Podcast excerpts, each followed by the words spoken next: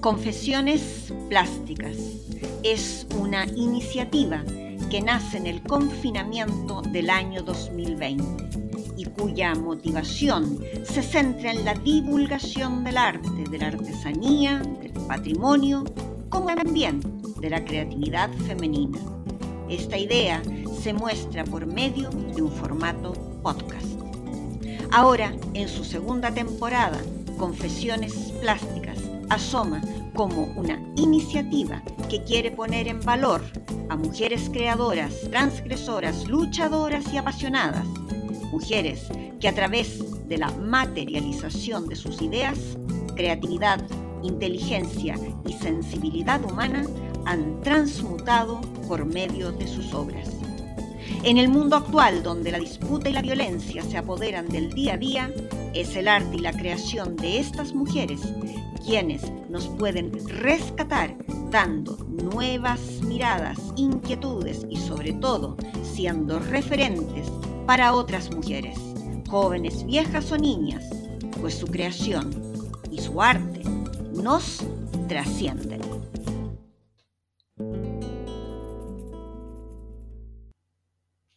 Lavinia.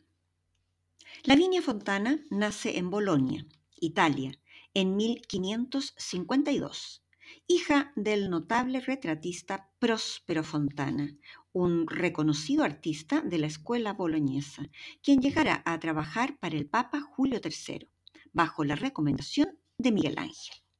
El padre de Lavinia fue su primer maestro. Ambos cultivaron el estilo manierista Gracias a él conoció a grandes pintores como Alberonés o a la mismísima Sofonisba Anguissola, 20 años mayor que ella. Además, Lavinia fue contemporánea de los hermanos Agustino y Ludovico Carracci, una familia decisiva en la formación del barroco figurativo. Ambos hermanos fueron quienes dominaron las tendencias estéticas de aquel período. Sorprende lo innovadora y de avanzada que fue la ciudad de Bolonia en las costumbres europeas de entonces, pues además de construirse allí la primera universidad del mundo, fue también la primera que admitió mujeres estudiantes desde el siglo XIII. Sin duda, esta Bolonia fue el primer espacio de formación influyente de la viña quien se formó como con una mentalidad amplia, con certezas sobre su talento y lo que podía llegar a hacer con él. La joven italiana mostró siempre predilección por el retrato y muy connotada es la obra de su autorretrato tocando la espineta, igual quisiera Sofonisba. Pero además Lavinia presenta en este retrato, junto a la espineta, un caballete. Este lienzo muestra que era una mujer culta, refinada, preparada y con un oficio. Este retrato fue un regalo para el pintor Giampaolo Zappi, hombre perteneciente a una rica familia quien le había propuesto matrimonio. Inteligentemente, Lavinia dio una respuesta rotunda a través de este autorretrato. Ella aceptaba la propuesta de matrimonio, pero con una condición clara y declarada. Ella seguiría dedicándose a su oficio después de la boda. Eso es lo que simbolizaba el caballete. Una mujer de 25 años, transgresora y segura de sí misma, es lo que vemos en este lienzo. Toda una declaración de intenciones de la joven Lavinia. Lo fantástico es que Gian Paolo no solo aceptó la condición de su prometida, sino que después del matrimonio dejó de lado parte de sus propios encargos como pintor para asistir a su esposa en los suyos como ayudante de pintura. Chapi, además de ello, se dedicó a las labores del hogar y al cuidado de los once hijos que tuvieron. mientras Lavinia mantenía la economía familiar a través de su propio trabajo. Toda una ruptura a las convenciones de aquella época y de muchas otras épocas. Vamos, unos hippies absolutos, unos hippies en cuanto a que rompían las normas.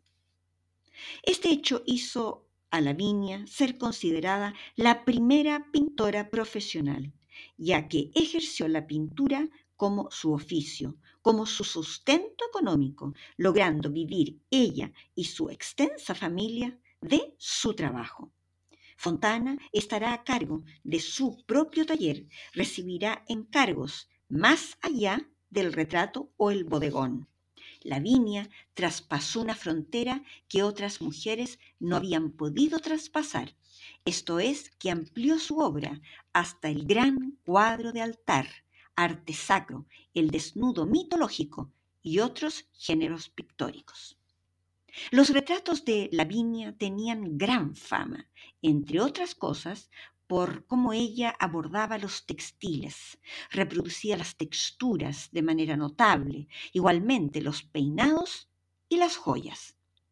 Un lienzo destacadísimo de Lavinia que contiene todos estos elementos es el retrato de la familia Gozzadini de 1584 obra considerada dentro de sus más destacadas, que realiza Lavinia a la edad de 34 años.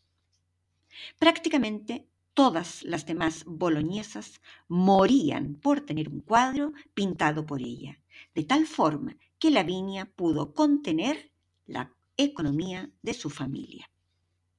Curioso y famoso es el retrato que hizo Lavinia de Antonieta González, también llamada Toñiña. Esta criatura, esta niña, era hija de Pedro González, quien padecía una rara enfermedad hereditaria llamada hipertricosis lanuginosa congénita. Esto es, que le crecía vello por todo el cuerpo.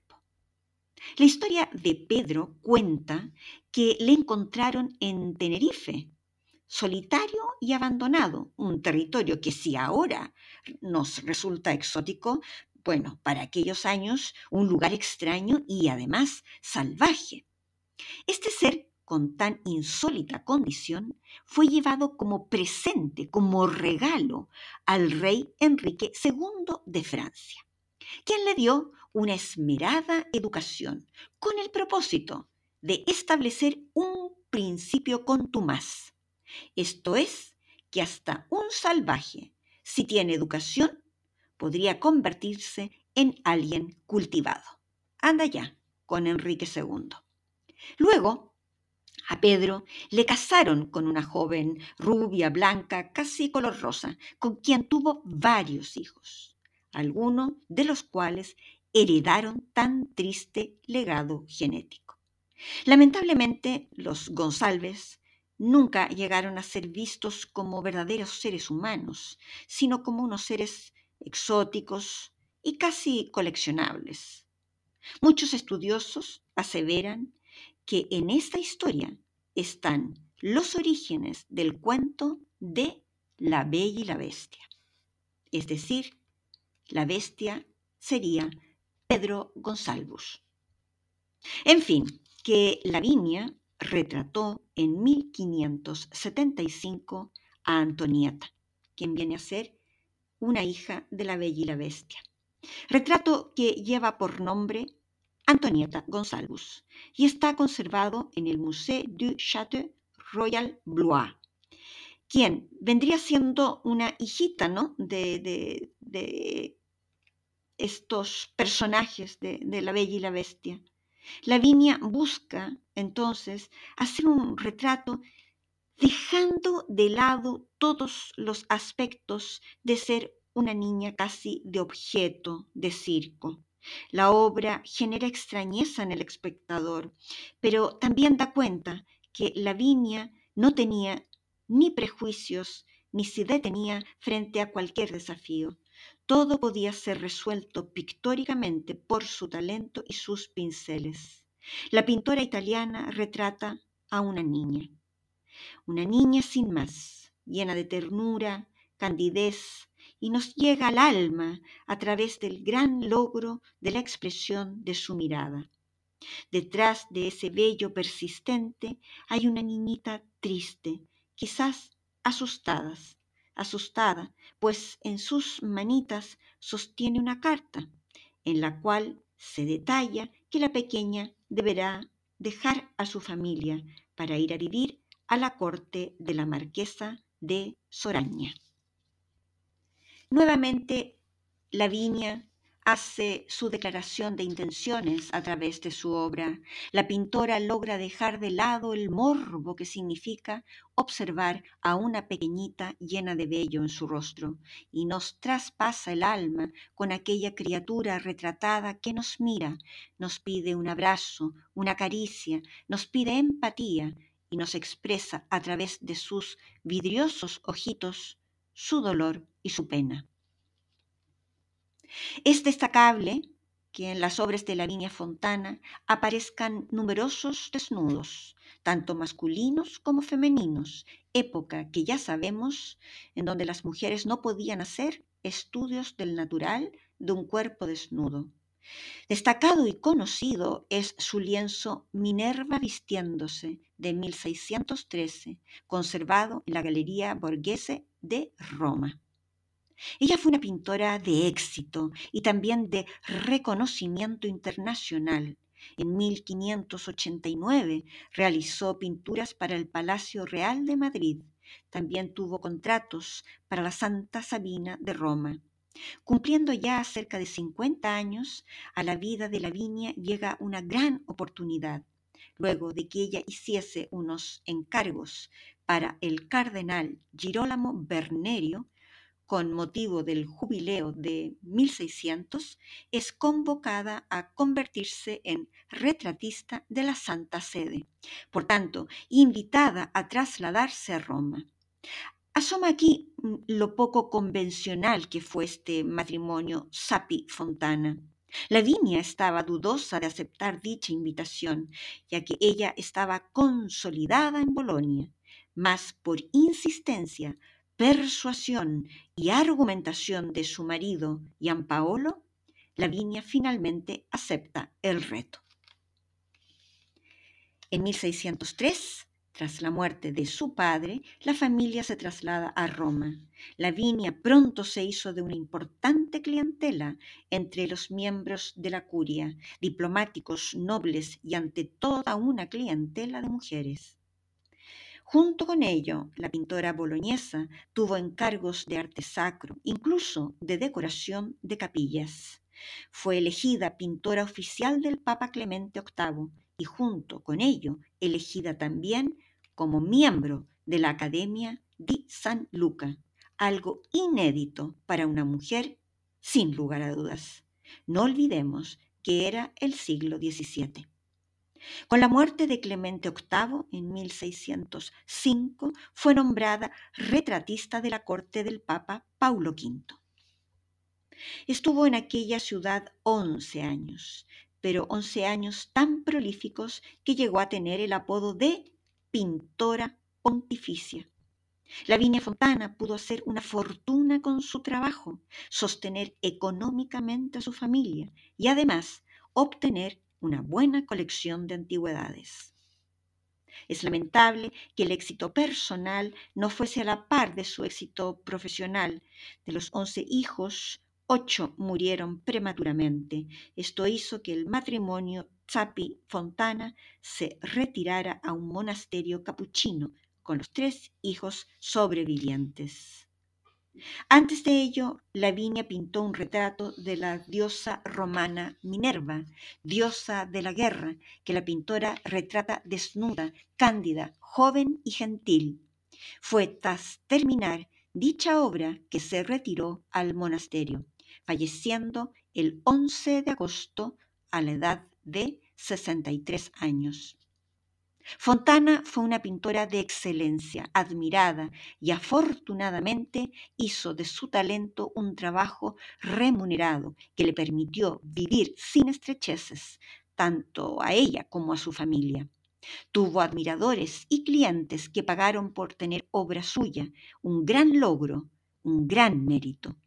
En 1611 antes de su muerte, Lavinia recibió un gran reconocimiento. El escultor Felipe Antonio Casoni acuñó una medalla con su rostro, donde se la presenta de perfil por un lado y del otro de frente junto a su caballete, símbolo inequívoco de su trabajo como pintora. Como en tantos otros casos, su obra quedó olvidada, dispersada y, como no, atribuida a otros autores varones. Descripción de obra. La obra Lavinia, Poder y Perfección se presenta en un lienzo de un metro por 81 centímetros y se construye desde una impresión digital de una fotografía de su autorretrato. Toda la obra ha sido creada con pintura acrílica, lápiz pastel y estampación de la flor de lis con stencil y pintura metálica mate color dorado. Los elementos plásticos fundamentales de esta obra son la forma, el color, la mancha, la simetría y el ritmo. La línea se muestra de manera central, doblemente enmarcada, tanto por la forma circular como por la forma cuadrada. La forma circular hace alusión a su mundo femenino y el cuadrado al mundo masculino donde le tocará desenvolverse. Alrededor de ambas formas se construye una suerte de andamiaje color dorado. Dicha estructura simboliza el caballete de la viña, aquel símbolo de su trabajo y de su profesión, ese caballete con el cual se autorretrató para enviar un mensaje inequívoco a su prometido. Ella nunca abandonaría su trabajo, su profesión, el caballete también con el cual se la retrató en la medalla que esculpió Cassoni. Su color dorado indica el poder que llegó a tener la viña en y con su profesión de pintora. Lavinia nos mira incesantemente y pareciera que está preparándose para desnudar nuestra alma y retratarnos en su lienzo. Su mano ya está dispuesta. Tanto al lado derecho como al lado izquierdo de la viña asoman dos espacios de luz, mancha y color. Ello representa las ricas telas que la viña pintaba con tanta maestría y nos dan la atmósfera y el entorno pictórico que fue su vida. En la zona central y en direcciones contrapuestas, de tal modo que siempre apuntan hacia la viña, se ha estampado la flor de lis, flor que simboliza el árbol de la vida, la perfección, la luz, la resurrección y la gracia del Dios que ilumina. La viña llegó a la perfección en su vida laboral, pues logró que su talento pictórico fuese, a su vez, su profesión y que ésta le diera el sustento económico para ella y su extensa descendencia. La viña es en sí misma el árbol de la vida, pues llegó a dar vida a once hijos, a la vez que fue luz en la pintura, llegando a lo más alto, a los más altos sitiales del saber y del prestigio.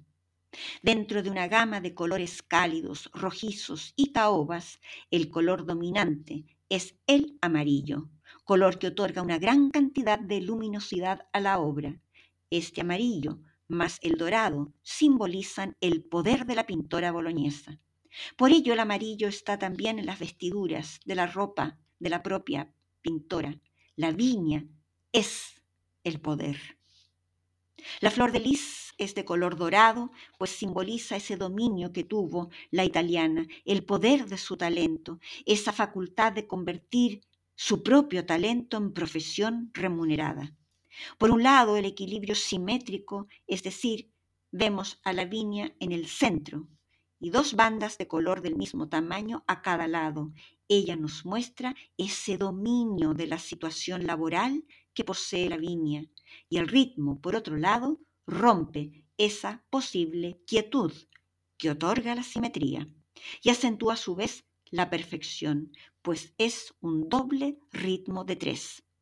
Hay un ritmo en las tres bandas verticales y un ritmo de tres en los espacios del centro. Uno ocupado por cinco flores de lis, luego uno con el rostro de la viña y otro espacio con tres flores más. El talento de la pintora boloñesa está en el centro de su vida, todo lo inunda y se expande por doquier, aportando luz y movimiento. Su caballete la sostiene, pues sabemos que este fue el símbolo de su profesión. Las direcciones opuestas de las flores de lis, dispuestas en línea, hacen que se perciba una fuerza que proviene desde el cielo y al mismo tiempo una fuerza que proviene desde la tierra. Ahí está la perfección de la viña. Como es arriba, es abajo. Como es dentro, es fuera. La viña es y está en todo. En un próximo capítulo, Cristina de Pizán.